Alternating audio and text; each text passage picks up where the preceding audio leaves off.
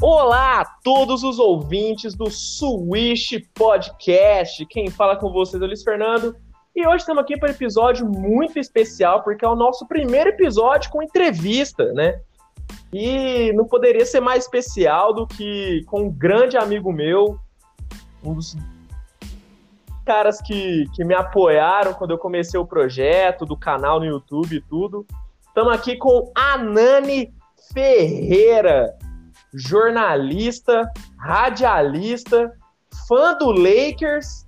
que mais, Anani? Faltou alguma coisa? Ah, rapaz, primeiramente, boa noite para você, bom dia, boa tarde, boa noite para quem está nos ouvindo aí, seja qual for o horário. E olha, cara, faltou dizer que é apaixonado por esportes, né? É isso. Quem não é apaixonado, né, rapaz? Coisa impressionante.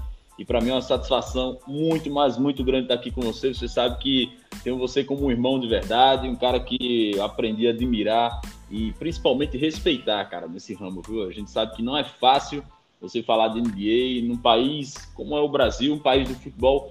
Tem muita gente apaixonada por basquete? Tem, mas, cara, produzir conteúdo, acompanhar, trazer informação mastigada do jeito que você faz é, e até desculpa esse termo mastigado, né? A gente usa muito, quem geralmente trabalha nessa parte jornalística, a gente usa muito esse termo, mas é, é, essa informação mais detalhada e você faz isso com maestria, cara. Olha, satisfação. Estou muito contente da gente poder estar aqui hoje para falar de quê?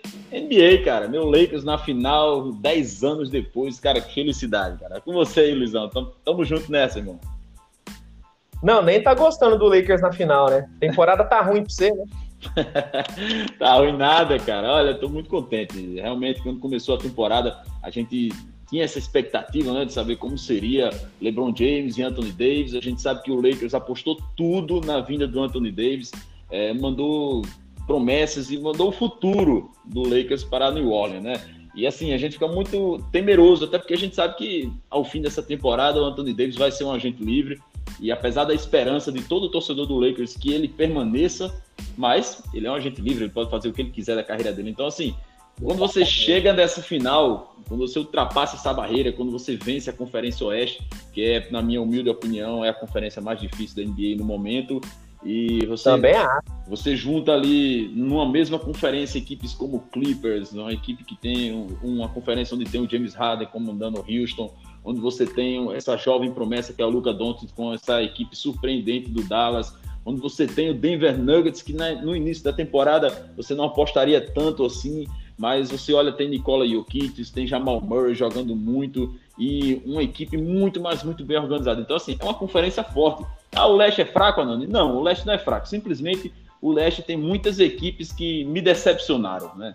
É, o Philadelphia 76 é um deles, né? Não só por conta do Joel Embiid, mas o Al, o Al Horford também foi uma, uma, uma, decepção total. Então, assim, eu estou muito contente porque o Lakers conseguiu ultrapassar todas essas dificuldades com muita maestria, Luiz. Se você olhar de todas as equipes da NBA hoje, o Lakers é a única equipe em que não decepcionou. Ele perdeu um jogo ou outro aqui no playoff, sim, na pós-temporada, mas isso é normal. Mas sempre manteve a regularidade do início até aqui na temporada. Não, com certeza. Eu acho que o que mais estava pegando no Lakers, que poderia atrapalhar o time, nem é o basquete jogado e tudo, mas é a expectativa, né, cara, do torcedor, porque a torcida do Lakers, principalmente aqui no Brasil, cobra demais, mas muito, muito mesmo. E era uma é, torcida que estava carente, porque anos e anos de reconstrução, passando né, pode até dizer passando vergonha né, na temporada. Vergonha, né? vergonha, com certeza. Nesse, nesse, nesse intervalo, Luiz, desculpe interromper, nesse intervalo de 10 anos, é porque assim, quando fala do Lakers nesse período, a gente ainda acaba se empolgando muito. Mas nesse período de 10 anos, você, você viu o Lakers montar um super time com Dwight Howard, Kobe Bryant, Steve Nash, é, tinha outros, bons, outros bons jogadores ali para dar suporte, e o time não pegou nem pós-temporada, cara. Foi um fracasso total. É, e assim, foi horrível ver o Lakers naquele momento. E você via em Los Angeles, é, quem acompanha a ESPN americana, quem acompanha no Twitter, o pessoal, os norte-americanos que cobram em basquete, é, você sabe que a cobrança do Lakers é muito grande. Você está ali na Califórnia, Hollywood, é muitos artistas, e você via a crescente do Clippers, cara, que é um primo pobre de Los Angeles que Não, fez, foi lá e montou uma seleção. Então, assim, o torcedor do Lakers estava um torcedor machucado, sofrido e temeroso para essa temporada. Então, acho que agora o Lakers chega numa final é, com, como favorito, sim, com a responsabilidade sim de ser campeão, mas assim, por, por, mais louco que isso possa parecer, o Lakers chega leve, cara, na final, assim, como se tivesse tirado o mundo das costas e chega assim, por exemplo, olha, cara, ganhei a Conferência Oeste, eu chego aqui agora é, tendo deixado para trás o meu grande rival da cidade, numa conferência duríssima, e vou enfrentar uma equipe que, com, com, com todo respeito, mas chega como um azarão, uma grande surpresa. Não tem jogado um basquete de azarão, mas chega assim como uma grande surpresa que a equipe do Miami Heat a gente vai falar muito daqui a pouquinho. Não, com certeza. O Lakers, se eu não me engano, em 2015, teve a pior temporada da sua história. Nunca tinha perdido tanto quanto foi em 2015. E realmente era um time sofrível, sofrível de ver assistir. Infelizmente, essa reconstrução do Lakers comeu uma boa parte da carreira do, do Kobe Bryant, né? Isso. O Kobe, o Kobe, tem, o Kobe ele, teve, ele teve a sua parcela de culpa, não é? É, ele nunca pensou o, o basquete, dele, ele né? nunca isso, ele nunca pensou o basquete como o LeBron James pensa, né? O LeBron ele, ele aceitou para o Anthony Davis vir, ele aceitou ganhar menos, até porque ele sabe que ele ganha muita grana fora da, do, do Lakers, né? Com patrocínio. Não, o que ele ganha de salário é só uma pequena parcela do que ele ganha real, né? Ele, vocês vocês que estão nos ouvindo aí terem uma ideia, né, o, o, LeBron, ele, se não me engano, ele é o décimo, é o décimo primeiro em salários na NBA. O primeiro é o, é o Curry, né? É, quem mais recebe aí na, na, em termos de salário, é, pelo menos foi assim na última temporada. Acredito que quando der uma atualizada vai ficar ali o Clay Thompson junto com ele lá em cima, o Antetokounmpo, esse pessoal. Na verdade, Mas, eu, se eu não me engano, depois do contrato que o Damon Lillard assinou com o Portland, isso, ele, isso. ele virou o maior contrato. O maior, o maior contrato. contrato. Perfeito, perfeito. Né? Então, vocês terem uma ideia, o LeBron ele aceita ganhar menos, mas ele quer um time competitivo. Então, o Kobe ele meio que não soube ver o basquete dessa maneira. É, não chega a ser uma crítica, é um direito que o Kobe tem, né? O Lakers queria pagar isso a ele. Então, assim, foi uma coisa mútua ali. O Kobe achava que, não, beleza, me dá um time mais ou menos aqui que eu consigo vencer, e por problemas físicos ele não conseguiu. E o LeBron fica até temerário pro Lakers, é que na temporada passada, se você olhar, o Lakers também fez uma campanha terrível, cara. Foi uma das piores da NBA. Não, péssimo. Não, péssimo, não pegou pós-temporada, ficou lá embaixo, e todo mundo começou a, a se questionar. E aí? O LeBron tá ficando velho, cara. É, cada ano que passa é um, fica temerário. Será que o LeBron vai conseguir conduzir o Lakers ainda? E o que a gente está vendo nesse time do Lakers, eu acho que é uma reconstrução de uma maneira geral. É o LeBron mostrando, olha, eu ainda sou o LeBron, eu ainda sei jogar nos playoffs, eu ainda sei fazer isso aqui. É um Anthony Davis com a sede de ser campeão, muito parecido com o que foi o Kevin Durant quando foi para o Golden State. É você vendo o Rajon Rondo se recuperando na carreira quando ninguém imaginava mais é você vendo o Dwight Howard voltando a ser aquele Superman, aquele cara importante, não mais como um protagonista, mas como um coadjuvante que merece ter um anel, né? Merece. Um cara que ninguém sabe, mas o Dwight Howard tem mais rebotes do que o Shaquille O'Neal na carreira, na NBA. Ou seja, é uma coisa assim de louco, né? Um cara que também regeu uma geração. Um cara que teve lá em Orlando, quem via o Dwight Howard em Orlando, você chegava lá no médico, só tinha foto dele, ele era o cara daquela franquia, desde a saída do, a, do, do cheque. E o Dwight Howard, é, muitas pessoas vê ele hoje, não acham que ele foi grande coisa, mas Dwight Howard foi o último pivô a conseguir levar uma franquia nas costas para a final. Qual foi o último final. pivô que você viu que é o franchise player do time? Conseguir levar o time para a final? Não teve. Não tem, foi ele. ele foi perdeu, e perdeu para o Kobe, né? Com o Lakers fantástico ali, com o máximo do Lakers. Era o Ron Artest, tinha também o Derek Fisher, Lamarodo, Andrew Bynum, Paul Gasol. Era um time forte, né? Esse mesmo time que, é, é, na verdade, foi o seguinte. O Dwight Howard ele conseguiu muito mais do que só levar o Orlando Magic para a final. Ele conseguiu derrotar numa final de conferência o Boston Celtics, que é aquele timaço do Rajon Rondo, Paul é, Pierce, Paul Pierce Garnett, Ray Allen. Ou seja, não, é, não foi um time comum. É óbvio que ele não jogava só, mas ele era tão dominante, mas tão dominante no garrafão, que era muito difícil, cara, você vencer aquele time do, do, do Orlando. Então, enfim, só pra gente falar aqui que o Lakers tem conseguido reconstruir várias carreiras nesse mesmo elenco, né? E a gente olha que é muito legal esse, esse, esse rodízio. Muita gente critica o, o, o técnico do Lakers é, por ele estar tá dando muitos minutos a alguns jogadores que não necessitam. E até uma crítica que eu faço ao Vogel também, né? Eu não acho que é, alguns jogadores ali devam ter tantos minutos assim, mas ele já aprendeu. Já aprendeu na série contra Houston, foi uma aula muito boa para ele. E ele agora já está. Você já vê o Javel Magui não é mais titular da equipe, o Dwight Howard já começa jogando, e era uma cobrança que todo mundo tinha. Por quê? Porque quem foi o cara das finais da Conferência Oeste? Para mim foi o Anthony Davis, junto com o LeBron, que na reta final chamou o jogo. Mas a peça-chave foi o Dwight Howard ali no garrafão. O que ele atrapalhou o Jokic, cara, Ele atrapalhou o Jokic demais. E aí ele tem as, as, as, as bobagens dele, toma uma técnica, fica pendurado com faltas, mas beleza, é o Dwight Howard, cara. Ele não tá ali, ninguém tá ali para se preocupar com as faltas que ele faz. Ele tá ali para atrapalhar o adversário e ele fez isso muito bem. Eu acho que ele foi importantíssimo. E você falava hoje mais cedo comigo sobre o, o Adebayo, né? E vai ser um duelo, cara, assim, de sair faísca, porque o Adebayo é outro não, mal, do cão ali embaixo. Vai ser lindo de se ver. Não, e, e o, no começo da série contra o Denver, o garrafão foi o principal problema do Lakers. Se eu não me engano, no primeiro jogo, ah, o, o Lakers teve deitou, menos. Né? É, não, teve menos de sete rebotes no jogo.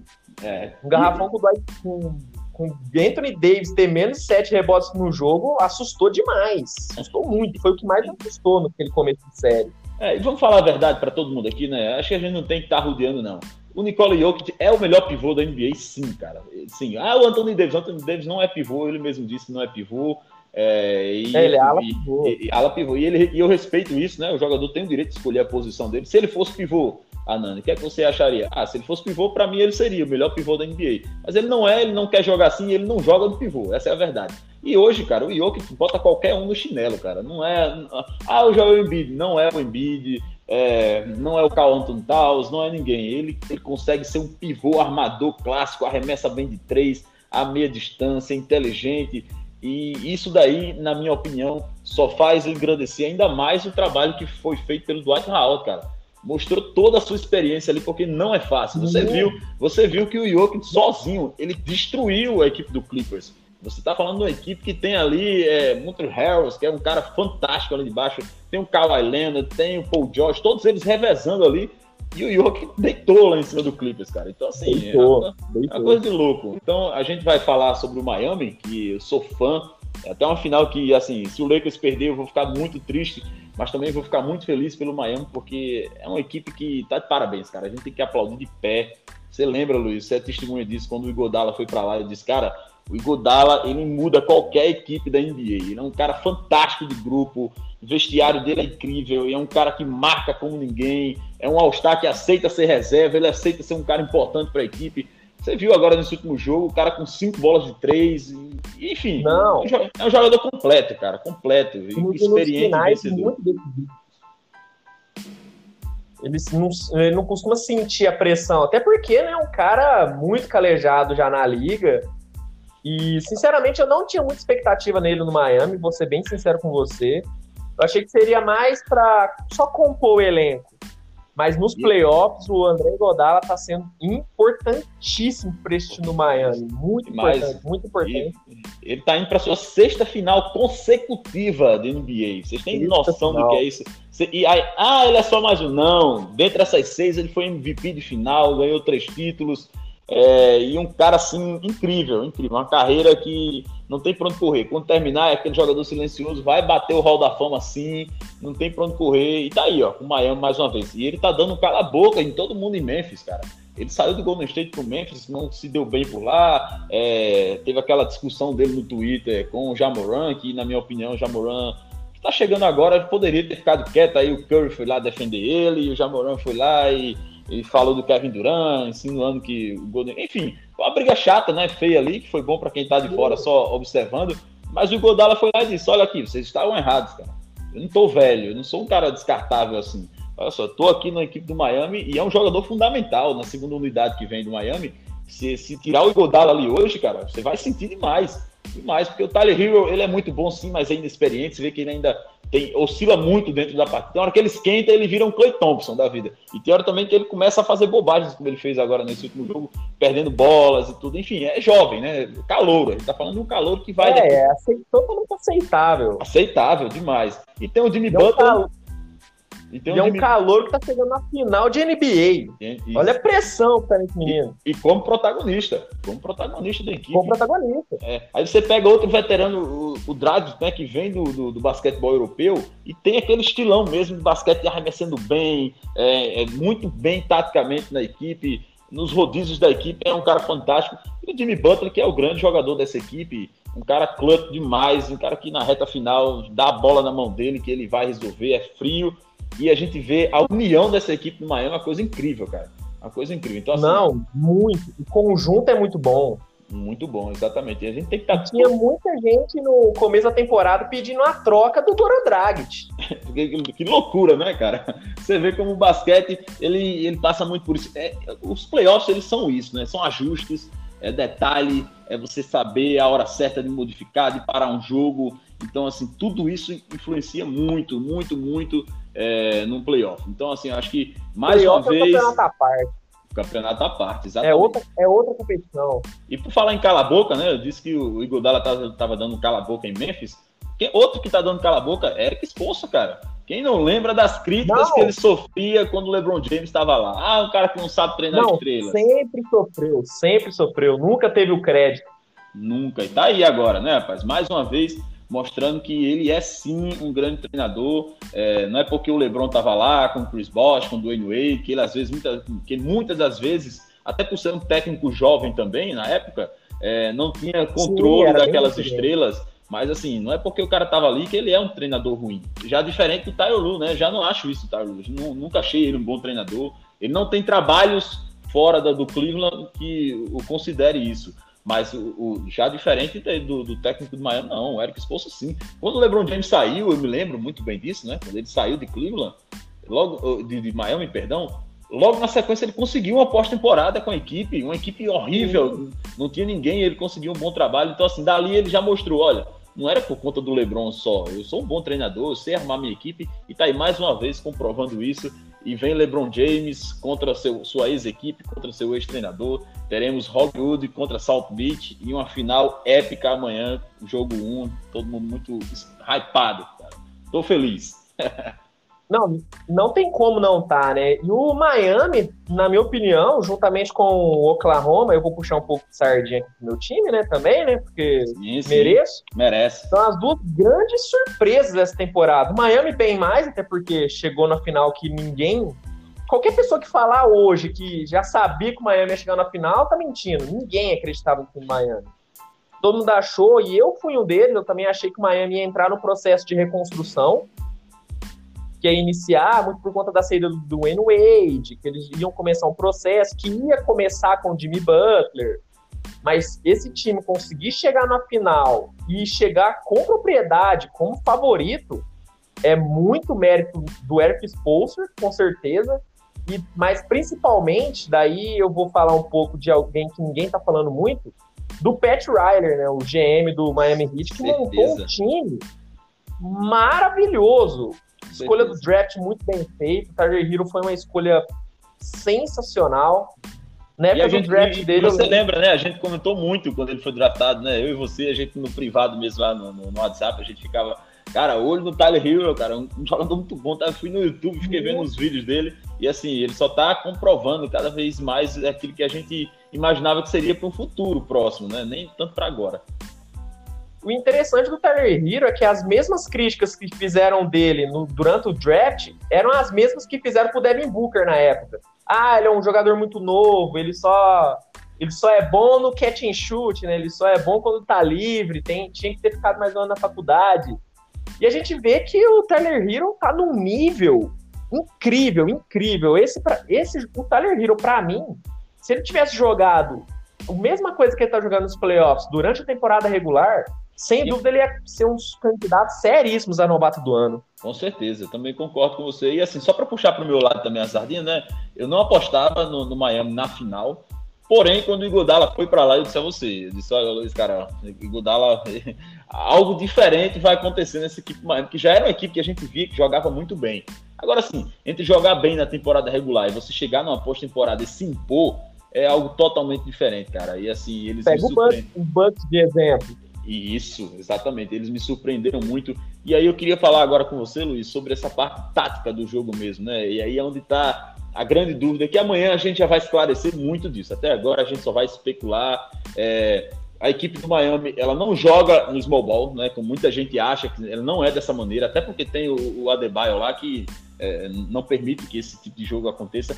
Mas é sim uma sim. equipe com muita transição, é uma equipe que arremessa rápido, uma equipe que não demora muito com a bola nas mãos e muito parecida com os Lakers, né? Os Lakers jogam dessa maneira e com um diferencial. O Lakers, ele quando precisa, ele tem a válvula de escape que é o garrafão. Dá a bola no pivôzão lá, que, que, resolve. Ele tem várias opções, ele tem o LeBron James como armador, o LeBron descansa, vem o Rondo. Então, assim, eu acho que isso pode fazer a diferença no Lakers durante uma partida, durante uma série de playoffs.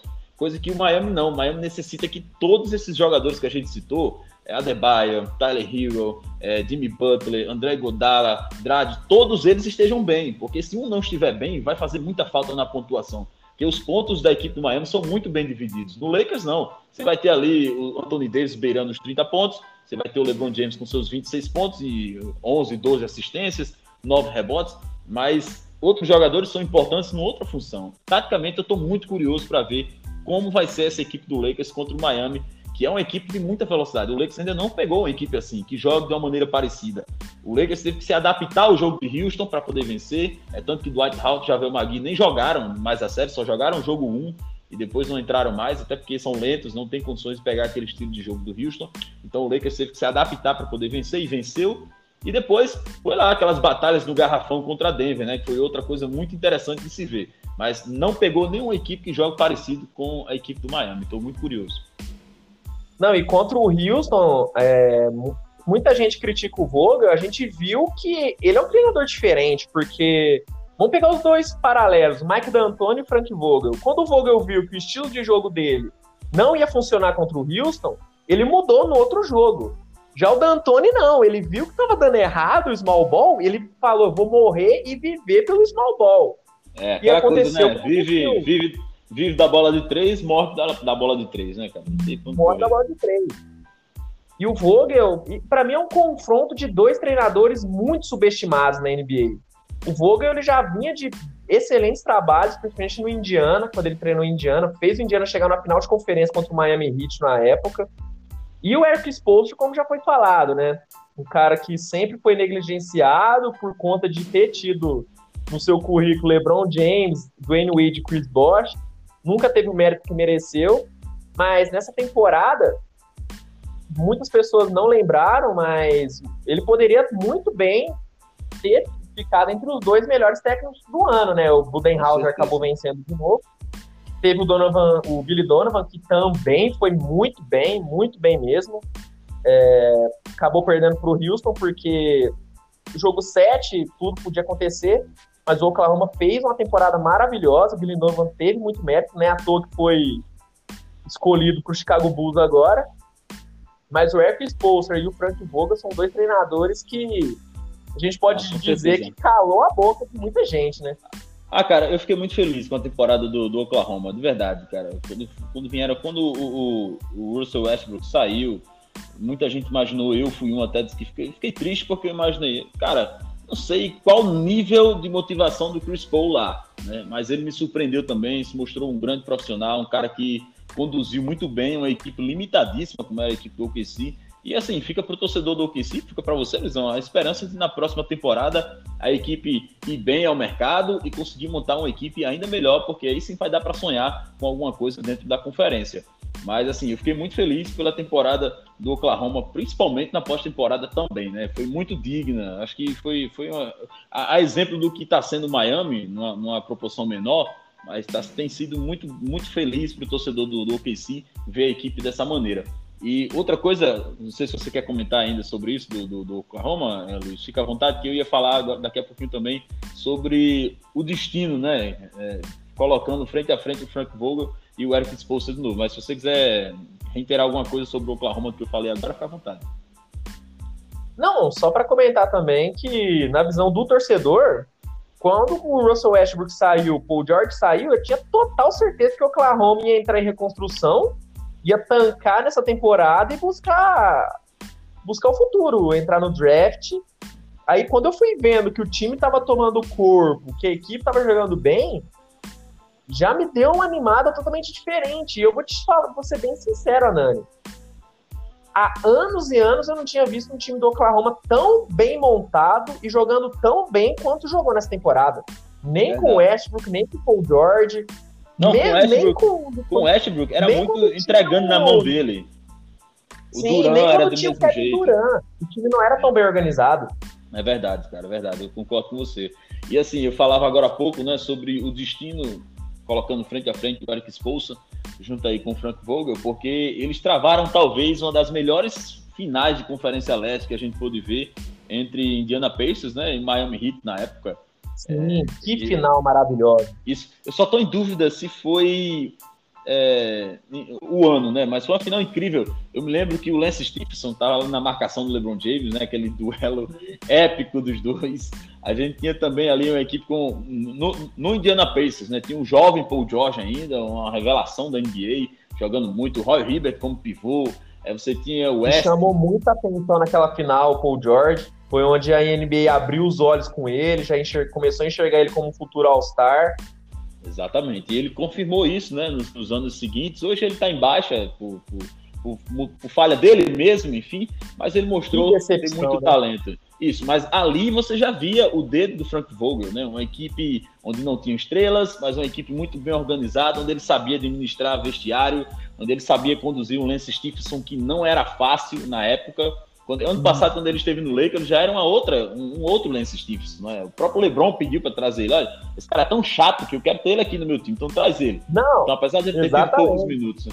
E ele chegou meio como o Dwight Howard, né? Ele chegou assim para tapar buraco. Ah, tem fulano ali, ele tá sem time, ele é problemático, mas ele tem experiência. Vai buscar ele lá. Então trouxeram o Lance Stevenson, como o Lakers não bateu playoff, não deu pra gente ver como seria esse Lance Stevenson na pós-temporada. Mas nessa final foi muito bom. E o que é curioso, né? O destino vem agora e põe o Frank Vogel junto com o LeBron James contra o Eric Spoelstra numa situação muito parecida com o que era antigamente. Então se inverteram os papéis. Se você olhar hoje, o Eric Spoelstra tem em suas mãos basicamente o que tinha o Frank Vogel naquela época. Uma equipe jovem, sem estrelas, uma equipe, é, óbvio que tem o Jimmy Butler, mas assim, proporcionalmente não tem título, né? Então, é exemplo do que era o Paul George na época também, que então, assim, você sim, olha que é uma, é uma final muito parecida e eu acredito que vai ser muito equilibrado, sim. Eu acredito que pode bater jogo 7. É... Mas não só por ser torcedor do Lakers, eu acho que na hora do vamos ver, eu acho que o LeBron James vai fazer a diferença junto com o Anthony Davis. São caras, são muitas opções para decidir um jogo para o Lakers, coisa que eu não sei se a equipe do Miami vai conseguir ter em sete partidas, né? Porque Boston errou muito e quando o Jason Tatum estava mal, não tinha ninguém que chamasse a responsabilidade, né? É, você vê ali, é, é o Jenny Brown estava lá na equipe do, do, do, do, Boston fazendo muita falta também, e muitos outros. Então, assim, quando você direciona o seu talento, o, o seu jogo para um só jogador, você é torcedor do Oklahoma, você sabe bem o que é isso, né? Foi assim com o Kevin Durant. Nossa, quando o Kevin Durant, quando o Kevin Durant não conseguia jogar tudo que ele podia, ia lá e perdia uma conferência pro Golden State. Por quê? Porque o Golden State tinha muita opção de ataque, é muita arma, rapaz, no jogo. E eu acredito que isso vai fazer diferença a favor do Lakers. Ah, por conta disso já tá acabado? Não, jamais. A gente viu aí que o basquete ele é surpreendente e pode ser que essa equipe do surpreenda como o próprio Toronto Raptors surpreendeu. Existem lesões também que podem fazer diferença. Você viu que o, o Anthony Davis já está com problema no tornozelo, né? Teve uma torção. Então vamos ver até que ponto isso pode se agravar ou não. Tem sete jogos para vir e a gente está com muita expectativa. Acredito que vai ser um jogo bem, bem legal mesmo. É uma pena que a gente esteja lá na bolha em Miami por conta da pandemia, né? Não podemos ter aí um Staples Center lotado, é, não podemos ir para South Beach ver ali aquela arena incrível também do Miami Heat sendo tomada. Então, assim, tá bonito, é uma pena, hein? porém, ah, ia estar tá bonito. Eu fico pensando, poxa, cara, esperei tanto para ver o Staples Center naquele clima de novo de finais, de playoffs, cara.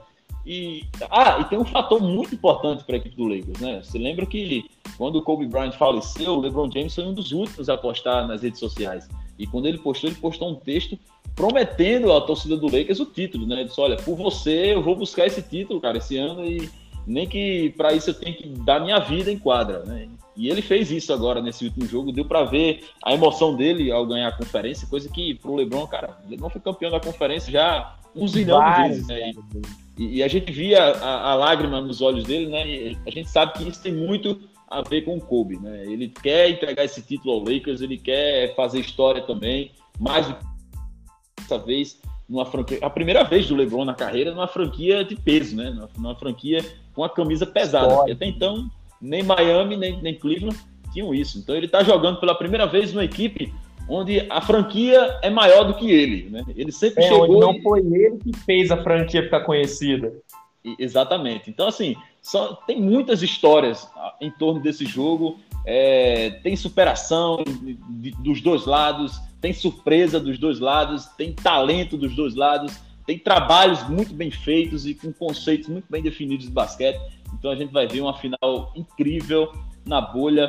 E eu acho que o que tem ajudado muito também é isso, né? A falta da, de torcida tem feito com que os jogadores talvez tenham tido um índice de aproveitamento muito melhor do que eles teriam em caso de uma maior. arena lotada.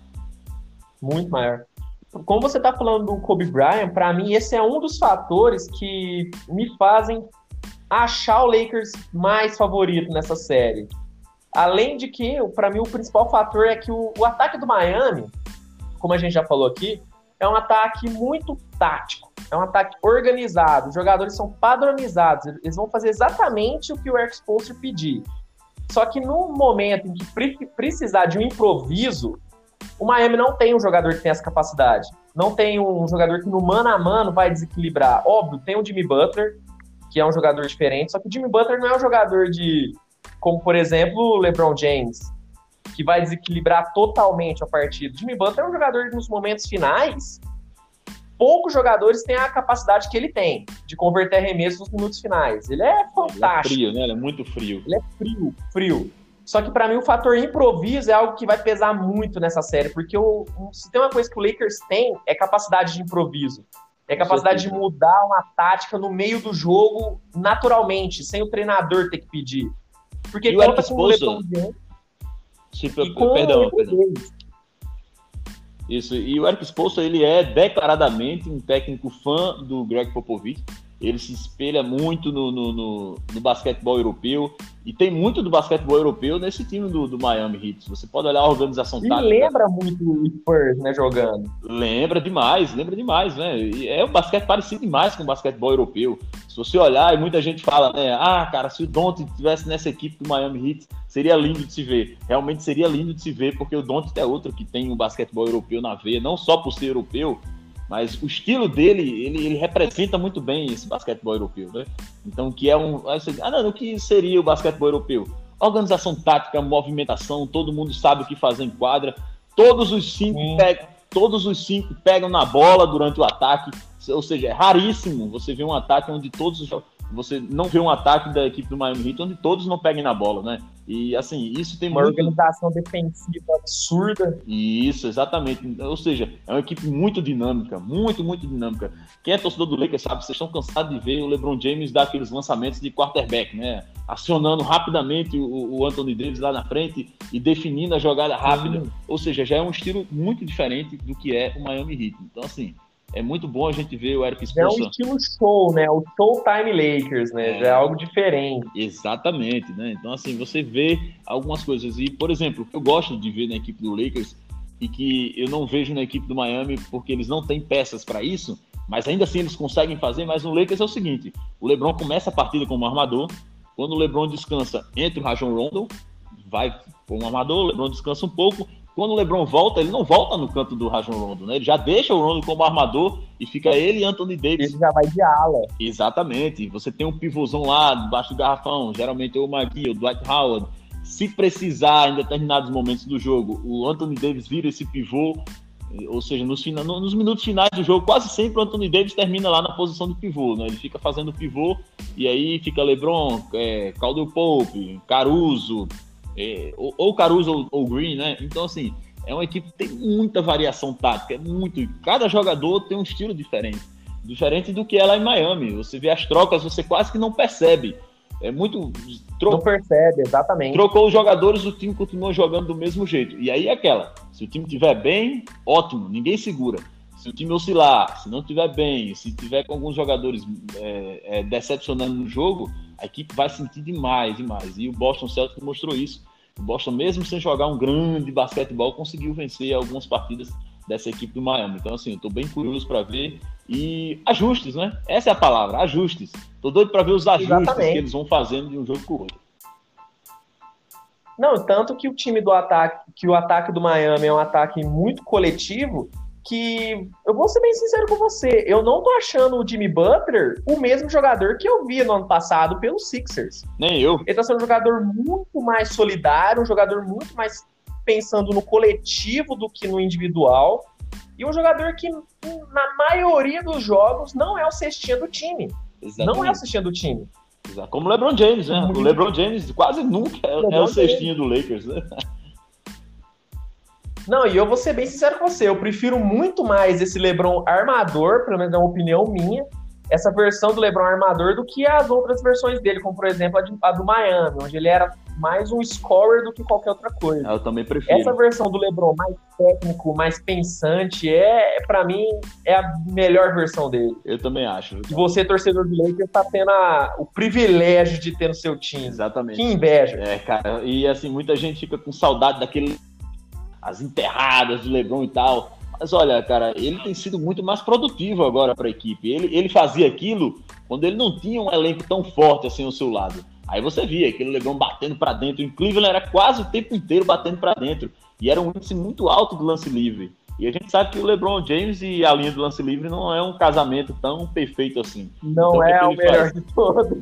Não é, o contrário do Anthony Davis, né? Que tem um aproveitamento absurdo dali. Então, assim, o LeBron entende isso, ele faz muito bem a leitura do jogo, ele entende o clima, o momento, ele é muito respeitado. Quase ninguém quer bater para dentro quando ele tá lá, porque você sabe, olha, cara, o Godala até hoje é marcado por um tocaço que ele levou do LeBron, então assim, ninguém quer ser o próximo Godala. Entendendo? Ninguém e, quer ser o próximo dele. Ninguém quer ser. Então você nota um respeito muito grande. E o Paul Pierce, que ele é comentarista hoje da TV americana, né, de basquete, e ele sempre teve uma rivalidade com o LeBron, e ele sempre foi um grande crítico, e ele critica isso. Ele diz: olha, os jovens têm medo do LeBron James hoje.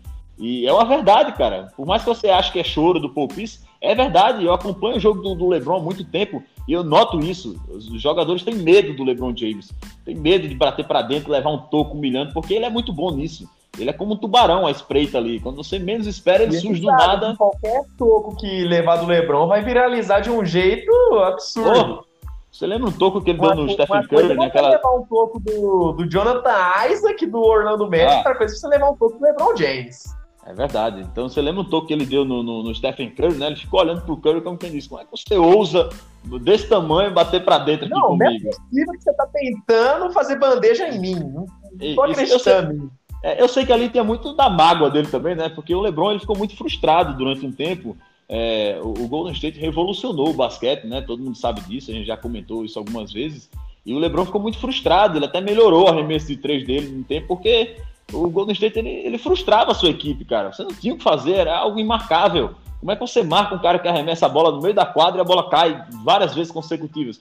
Então, assim, não. o LeBron fazia fazia tudo muito bem. Olha, me dá a bola aqui, dá a bola no pivô, a gente faz o sexta. E os caras iam lá em dois segundos arremessavam. E quando não era um, era outro. Então, assim, ele ficou muito frustrado. Então, aquele toco que ele deu no, no, no, no Stephen Curry foi tipo um desabafo, né? Ali, como quem disse: olha, cara, vá lá arremessar de longe, porque aqui não, aqui você não vai me humilhar aqui, né? Então, assim, o LeBron tem muito disso, fica marcado com, dessa maneira. E os jovens respeitam muito. Que o momento que tava aquela série na época era, se eu não me engano, era o jogo 5. Jogo 5, o... jogo 6, jogo 6. Jogo 6, tá certo, jogo 6. Jogo 6 o Golden State tava... vencesse fechava, né? E o Cleveland tava para empatar e levar pro jogo 7. E aí sim tentar um milagre lá em Oakland. Então, assim, o jogo era em Cleveland. Final. Que final, cara. Foi uma das. Acho que foi, faz tempo que a gente não tem uma, uma final da NBA tão incrível como aquela. Porque geralmente não, quando o Duran chegou, aí virou bagunça, né? Pra mim foi a, a, melhor que eu já assisti. De longe. É das verdade. que eu tive aquela... assistir, pra mim foi assim, melhor. Assim, eu, eu, eu, assisti muitas boas finais, né? Assisti Lakers e Boston, foi a primeira que eu assisti. E graças a Deus já entrei na NBA assim, dando voadora no lustre, né? Cheguei com Lakers não, e Boston, jogo 7.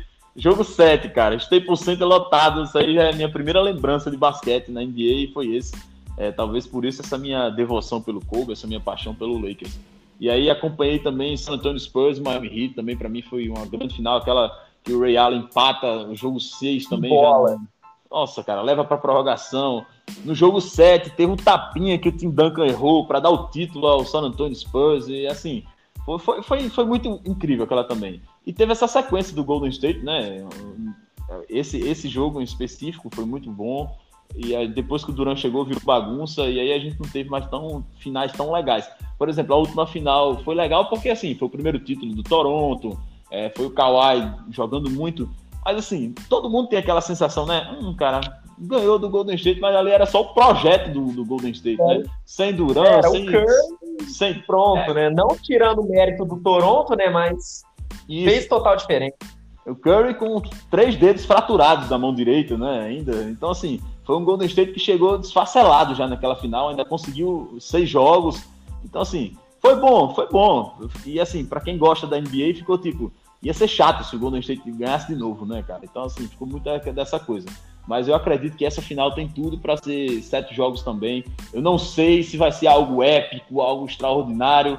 É, pode ser até que o Lakers vença em quatro jogos, né? A série é possível sim.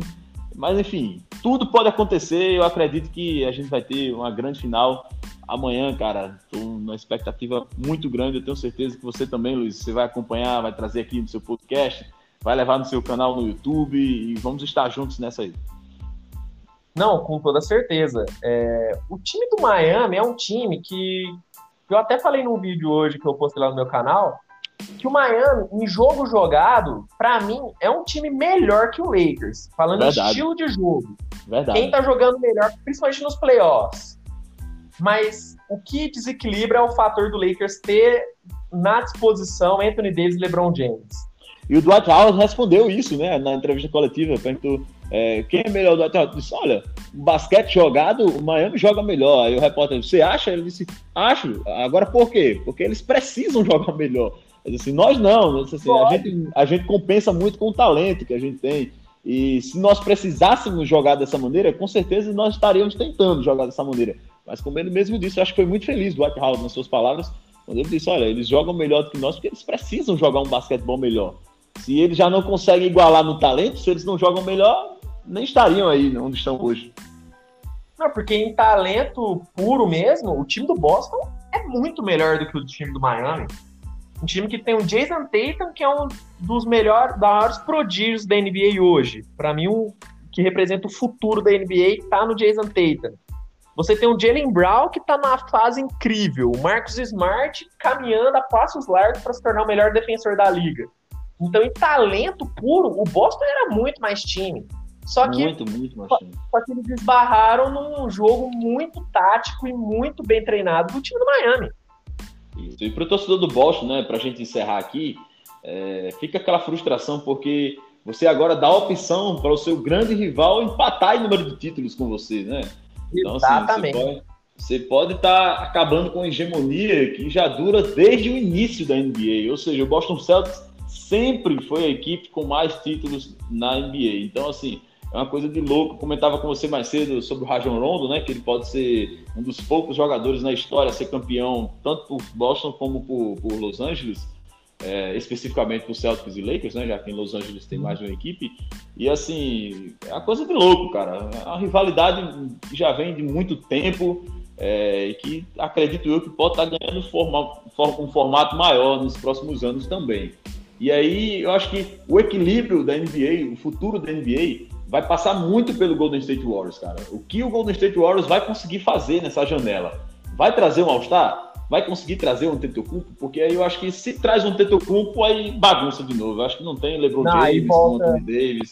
Volta tudo de novo e a gente vai ter uma equipe dominante. Mas se não, se o Golden State não conseguir, se pegar uma escolha ali, a segunda escolha do draft, se ficar com essa, com essa equipe que está hoje, aí eu acho que vai ficar uma batalha duríssima no Oeste e vai ser muito legal de se ver. E assim, vamos aguardar, vamos ver, né? O Tetocumpo tá aí, tá com a chave da NBA na mão. O que será que ele vai fazer? E a gente, enquanto isso, vai só aproveitando. Mas, Luizão, meu irmão, olha, quero te agradecer demais pelo convite aqui no seu podcast, cara. Eu queria passar a noite inteira aqui conversando com você. É, nesse período aqui, a gente tá sempre muito ocupado, mas é uma satisfação enorme para mim estar aqui com você conversando. Você é um cara que mora no meu coração, é um irmão, um cara que eu admiro, sou fã e recomendo a quem eu chego e gosta de basquete. Eu digo: olha, cara, vai lá na Switch TV BR, no YouTube, procura lá o cara que ele é fantástico, cara. Cara apaixonado por basquete, faz por amor, faz porque gosta e porque tem muito talento também, meu irmão. Olha, brigadão pelo convite e sempre que precisar, você já sabe, né? Só me chamar que eu faço questão de estar aqui com você. Não, o primeiro contato na minha agenda tá aí. E eu que quero agradecer a participação, porque o Anani é um cara que. Tô... Quem acompanha meu trabalho há mais tempo lá no canal sabe muito bem o carinho que eu tenho por ele. É um cara que tá. Foi um dos primeiros caras que eu conheci depois que eu comecei a, a entrar de fato na comunidade do basquete. Foi uma das primeiras pessoas que eu peguei para conversar e hoje é um irmão, tá no meu coração sempre, ele sabe muito bem disso. E eu quero agradecer muito por ter aceitado participar, foi um bate-papo maravilhoso, como você disse, podia ficar aqui a noite inteira conversando, que assunto não ia faltar. E eu quero pedir, é, Anani, conta aí pra galera suas, suas redes sociais, pra galera já seguir. O Anani costuma fazer live quase toda noite. Também é um cara gente boa demais, trabalha pra caramba, porque trabalha demais. Até como servente pedreiro, né, Anani? Fez um é serviço aí. Cara. É verdade, então, cara. Obra aqui em casa. Sociais, pra galera já, já seguir. Obra aqui em casa é comigo mesmo, cara. A gente, para economizar, a gente faz de tudo. Mas olha, só pesquisa lá, Nani Ferreira, no Instagram, vocês vão estar me encontrando. E no Twitter também. No Twitter tá arroba Ferreira Nani, né? Então tem que dar uma modificada assim, mas é fácil de encontrar. E é isso, cara. Viu? A gente vai se falando, a gente vai se comunicando. Lá no Instagram eu tô sempre comentando sobre os training topics do Twitter também, sempre à meia-noite. Nesses últimos dias eu não tenho feito porque nesse período de mudança, né? Acabei tendo de modificar meu estúdio aqui em casa. Mas é isso, cara. Tudo pouco e sou apaixonado por esporte no geral, cara. Não, não acompanho só NBA, eu amo futebol. Vascaíno, demais. sofredor. Vas, vascaíno, sofredor. E é isso. Sou zoado, vou zoando e assim a gente vai vivendo. E, cara, um abraço para você. Manda um abraço para sua irmã também, viu? Satisfação enorme sempre que a gente faz Pô. mais, ela entra lá. Entende demais de basquete também, para sua mãe, para toda a sua família, cara. Um abraço. Sempre é, são, são, são, são os mineiros do meu coração, rapaz. Não, obrigado, Valeu, Um abraço, Anani. E obrigado a todo mundo que escutou esse episódio. Quero só lembrar vocês do meu trabalho lá no YouTube. Dá uma seguida, Switch TV BR, conteúdo todos os dias sobre NBA. E no mais é isso. Tenha uma excelente semana e até o próximo episódio. Tchau!